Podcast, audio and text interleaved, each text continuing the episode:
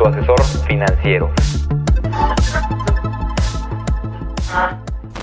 Bienvenidos a un nuevo episodio en tu canal Humanos Libres, que el dinero trabaje para ti. Estoy muy emocionado, muy contento porque el tema de hoy te va a encantar. Los 13 mandamientos financieros. Suscríbete a nuestro canal Activa la campanita para que te lleguen las notificaciones de todos los videos que subimos semana con semana. Y aquí te dejo las redes sociales para que vayas a seguirnos, que hay mucho contenido nuevo en cada una de ellas. Así que vamos a iniciar esto que está súper, súper, súper emocionante. Te mando un abrazo con mucho cariño. Gracias por estar aquí y por ver nuestros videos. Y no se diga más, vamos a comenzar. La guía máxima de los mandamientos financieros. Presta muchísima atención. Número uno, mantener un buen historial crediticio. Debemos cuidar nuestra reputación crediticia, cumpliendo puntualmente con nuestras obligaciones. Y no solo cuando se trate de deudas con entidades financieras, sino también con otras instituciones como el pago de la luz con la CFE, el agua, teléfono, etcétera, ya que todo ello se reporta al buró de crédito. Si estamos mal reportados, se limita nuestra posibilidad de obtener un nuevo financiamiento o un buen crédito. Por cierto, si quieres saber cómo salir del buró de crédito y mucha información sobre tarjetas, aquí te dejo este video que te va a encantar y vale la pena que lo veas. Número dos, cuida tu deuda potencial. No conviene tener muchas tarjetas de crédito o muchas líneas de crédito en estos plásticos, ya que ello incrementa nuestras deudas y la deuda potencial. Y cuando solicitamos un crédito hipotecario o vehicular, no podremos acceder a estos productos a menos que cancelemos algunas tarjetas o reduzcamos nuestras líneas de crédito. Se recomienda tener máximo dos tarjetas de crédito y con líneas no mayores a tres sueldos mensuales. Número tres, antes de tomar un crédito, compara. Banjico señala que el CAT sirve para comparar el costo financiero entre diferentes créditos, aunque sea de plásticos distintos e instituciones o productos distintos, el objetivo es que tú estés informado de cuáles son las opciones que más te convienen a ti y a tu economía. Lo interesante es que el costo anual total Cualquier persona puede saber cuánto terminará pagando al final de una deuda que adquiere a crédito, gracias a las regulaciones en instituciones financieras. Hoy en día cualquier persona eh, prestador de crédito debe informar claramente cuál es el CAT final de la deuda para que tú puedas consultar y comparar los porcentajes de diversas instituciones y así decidir qué tipo de crédito tomar. El problema es que nadie compara, ¿no? Bueno, Cuatro, controla que tus cuotas no superen la tercera parte de tus ingresos. Si tu ingreso neto es, por ejemplo, 9 mil pesos al mes y lo que destines para pagar las cuotas de todas tus deudas juntas, tarjetas de crédito, préstamos personales, etcétera, no debería ser más de 3 mil pesos. De lo contrario, podrías caer en sobreendeudamiento. Mucho cuidado aquí, chicos. ¿eh? Número 5. Si vas a tomar un crédito que sea en la moneda en la que recibes tus ingresos. Por ejemplo, gano mi sueldo en pesos y me endeudo en dólares. Muy mal. Puedo correr el riesgo de que suba mucho el tipo de cambio y aumente innecesariamente la deuda. Recordemos que el dólar es una moneda que varía mucho y depende principalmente de eventos externos que no podemos controlar como país. ¿ok? Número 6, maneja la deuda a tu favor. Si vas a endeudarte, que sea con criterio. Cuando se trata de un consumo que tenga un valor importante como un negocio, una inversión o una propiedad cuya compra no podemos pagar en su totalidad a fin de mes, por ejemplo, ¿no? Deuda buena. Es muy importante distinguir entre la deuda buena y la deuda mala. Hay mucha deuda, por ejemplo, comprar cosas innecesarias a crédito o comprar cosas que no necesitas, a lo mejor mucha ropa o zapatos, computadora nueva y a lo mejor te sirve. Tienes que saber en qué momento sí endeudarte, qué momento vale la pena. Y la otra es la deuda buena, que es la deuda que te produce rendimientos o te produce ganancias. Por ejemplo, los bienes raíces, por ejemplo, fondos de inversión, por ejemplo, a lo mejor tu negocio. Prestas dinero para ganar más rendimiento que el interés que pagas. Esa es deuda buena. Y deuda mala es la que no te genera nada, que solamente te quita los intereses. Punto número 7. Utiliza la tarjeta de crédito de forma inteligente. La mejor forma de utilizar esta tarjeta es bajo la modalidad de crédito directo, es decir, consumo mis gastos del día a día con la tarjeta y la dejo en cero llegada la fecha de pago, ya que de esta forma no pagas intereses o compra meses sin intereses. Hacer un consumo con la tarjeta y pagarlo en cuotas o con los pagos mínimos suele ser muy caro, salvo que se trate de una promoción de cuotas sin intereses, donde sí nos conviene, siempre que sea un monto grande. O comprar algo que realmente necesites. No vale la pena comprar con la tarjeta de crédito a meses cosas innecesarias, porque ese sin intereses te lleva a comprar algo que no ocupas. Ay, no estoy pagando intereses. Y aparte lo pago a meses, a 18 meses. Pero como no lo ocupabas y a lo mejor lo dejas tirado bajo el colchón, pues ya gastaste dinero ahí que no debiste haber gastado. No solo te dejes llevar por el mes sin intereses o las cuotas mínimas, ¿ok?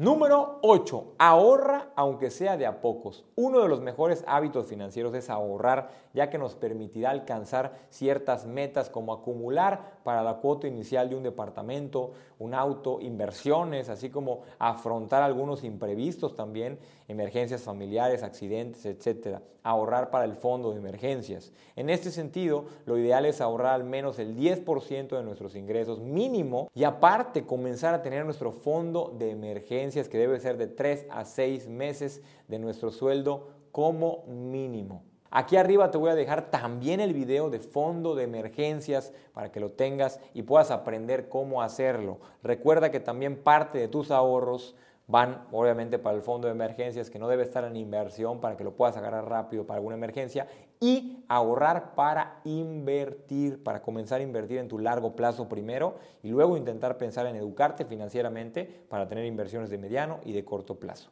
Número 9, reduce tus gastos no esenciales. Normalmente incurrimos en gastos que no son estrictamente necesarios, ya sea de forma diaria como comprar chucherías, refrescos, jugar a la lotería o de forma semanal como cenar en algún restaurante o salir eh, a un centro comercial. Incluso hay gastos que podríamos evitar como gastar en taxis por no levantarnos más temprano y tomar el transporte público. El gasto innecesario es el principal asesino del, largo plazo de las inversiones. Este tipo de gastos debemos controlarlos o reducirlos para tener una mayor capacidad económica, para poder ahorrar más, para poder invertir más. Recuerda que en tu etapa productiva necesitamos aprender a vivir con lo mínimo para poder ahorrar muchísimo y comenzar a invertir, comenzar a crear tu patrimonio, tu largo plazo, tu libertad económica. Es muy importante detectar los gastos innecesarios de los gastos que a veces se van por ahí, que, que, realmente sí son necesarios. Y también darte cuenta si estás gastando por aparentar, por pertenecer, que eso es un gran enemigo también, las apariencias y querer pertenecer a algún grupo por moda, cosas que ni te pones.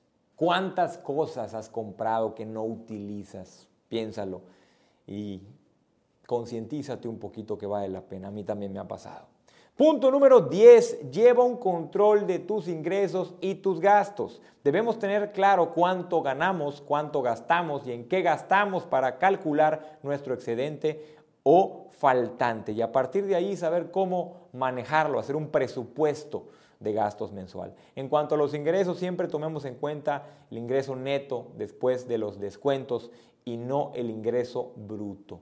Respecto de los gastos, se recomienda distinguir entre gastos domésticos, alquiler, luz, agua, teléfono, cable, internet, etcétera, gastos de manutención, alimentación, aseo, salud, educación, etcétera, gastos de transporte, pasajes, taxis, gasolina, Uber, etcétera, los gustitos diarios o gastos hormiga y gustitos semanales. Toma en cuenta todo esto. Y número 11, ahorrar para inversiones a largo plazo. El ahorro a largo plazo es mucho más que guardar para el mañana. Es garantizar un futuro sólido en donde tú y tus seres queridos pueden tener la solvencia que requieren para tener una vida más tranquila a nivel financiero. Es recomendable que al momento de ahorrar pienses en opciones que se adapten a tu perfil de inversión. Recuerda que hoy construyes el futuro. El pasado construyó tu presente y tu presente construye tu mañana. Lo que hagas hoy es para que tengas libertad económica. Estamos envejeciendo todo el tiempo y mientras más pronto termines y llegues a la libertad económica, mucho mejor te irá en la vida. Recuerda eso. Hoy estás envejeciendo y qué estás haciendo para ser ese hombre libre mañana que a lo mejor ya no quiera trabajar o no pueda trabajar. Eso es bien importante. Número 12, educación financiera. ¡Uh! La mejor de todas. Los conocimientos financieros permiten entender el funcionamiento del dinero tanto a nivel país como a nivel individual o familiar y que proporcionan las herramientas necesarias para llevar una gestión educada de nuestras finanzas personales, nuestro ahorro y nuestras inversiones, para que garanticemos una buena calidad de vida presente y futura. Edúcate todos los días, todos los meses, todo el año. Y 13, hay que tener un presupuesto, el presupuesto normal y el presupuesto de inversiones. ¿Qué significa esto? El presupuesto de gastos que es todo lo que vas a gastar próximamente. Para eso es importante hacer la lista que habíamos hablado de cuánto gastas al mes para eliminar las cosas innecesarias y que puedas tener el presupuesto claro de hasta dónde vas a gastar, hasta dónde voy a comprar cosas, hasta dónde voy a gastar de súper, de salidas, de teléfono, para no pasarte. Punto número uno, presupuesto de gastos. Y número dos, presupuesto de inversiones. Empezar a contemplar cuánto voy a invertir para que te impulses a ganar cada vez más. Por ejemplo, si ganas 10 mil pesos y quieres invertir 2 mil, Trata de que estos 2.000 sea el motor que te empuje a ganar 12.000 el próximo mes.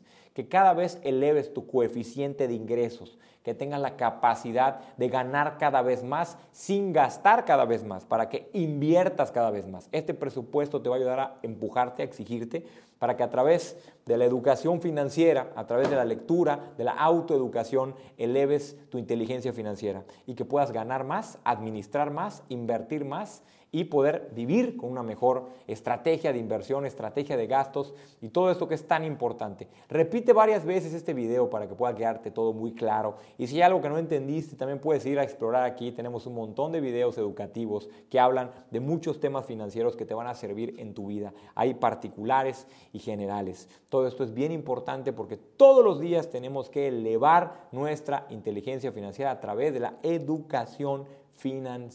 Muy importante. Recuerda el presupuesto de gastos y el presupuesto de inversiones. Ojo, quiero aquí hacer un poco de hincapié. El presupuesto de inversiones, lo importante es que te empujes cada vez a ganar más para poder invertir más. Como si fuera una línea en toda tu vida. Vas a ser ganando más, ganando más, ganando más, un poquito más cada mes gastando menos, gastando menos o, lo menos posible. Sí podrías gastar un poquito más, pero muy poco con respecto a lo que inviertes. Es ganar cada vez más, gastar lo mínimo posible e invertir cada vez más. ¿Por qué? Porque esto en algún momento próximo, mediano o largo plazo, te va a llevar a empezar a recibir ahora ingresos de utilidades de tus inversiones, que tu dinero trabaje para ti, porque mientras más pronto inviertes, más pronto empiezas a generar utilidades, rendimientos, ganancias y empezarte a dar lujos de tus ganancias, porque no es lo mismo comprar lujos de tu ingreso principal a comprar lujos de las ganancias de tus inversiones. Muchas veces hay gente que reinvierte sus ganancias y esas cosas que me encantan hacer a mí para que vayas todavía más rápido y acumules cada vez más dinero. Y por último, quiero decirte que si te gustó este video, este es parte, quiero comentarte que es parte del contenido de mi nuevo ebook en el que encontrarás los cinco errores que te impiden llegar a la libertad financiera, los diferentes niveles de riqueza que existen y por supuesto los 13 mandamientos financieros que platicamos en este video. Todo este contenido hecho con mucho cariño para ti es completamente gratis. Solo haz clic en la liga de la descripción de este video para descargarlo. Pero bueno, estas son las conclusiones. Me dio muchísimo gusto verte. Te mando un abrazo con muchísimo cariño. Recuerda repasar una vez más todos los puntos y si tienes un poco más de duda o curiosidad, investiga, échate un clavado a la educación financiera. Tenemos muchos videos y hay un montón de libros que puedes leer. También en este canal, tu canal de educación financiera, hay resúmenes de libros financieros que te pueden ayudar a crecer mucho y a ti y a tu familia. ¿no? Te mando un abrazo con mucho cariño. Humanos libres, libertad financiera. Recuerda activar la campanita para que te lleguen las notificaciones. Síguenos en el resto de las redes sociales. Suscríbete a este canal y decirte que te quiero mucho, que te agradezco por estar aquí, por ser parte de mi vida y ser parte de los que ven estos videos tan maravillosos que con mucho trabajo y mucho esfuerzo nos ponemos a desarrollar y preparar para ti y para tus seres queridos. Abrazo fuerte y nos vemos en el próximo episodio de esta Academia Financiera, tu Academia, Humanos Libres, Libertad Financiera para todos. Te mando un abrazo.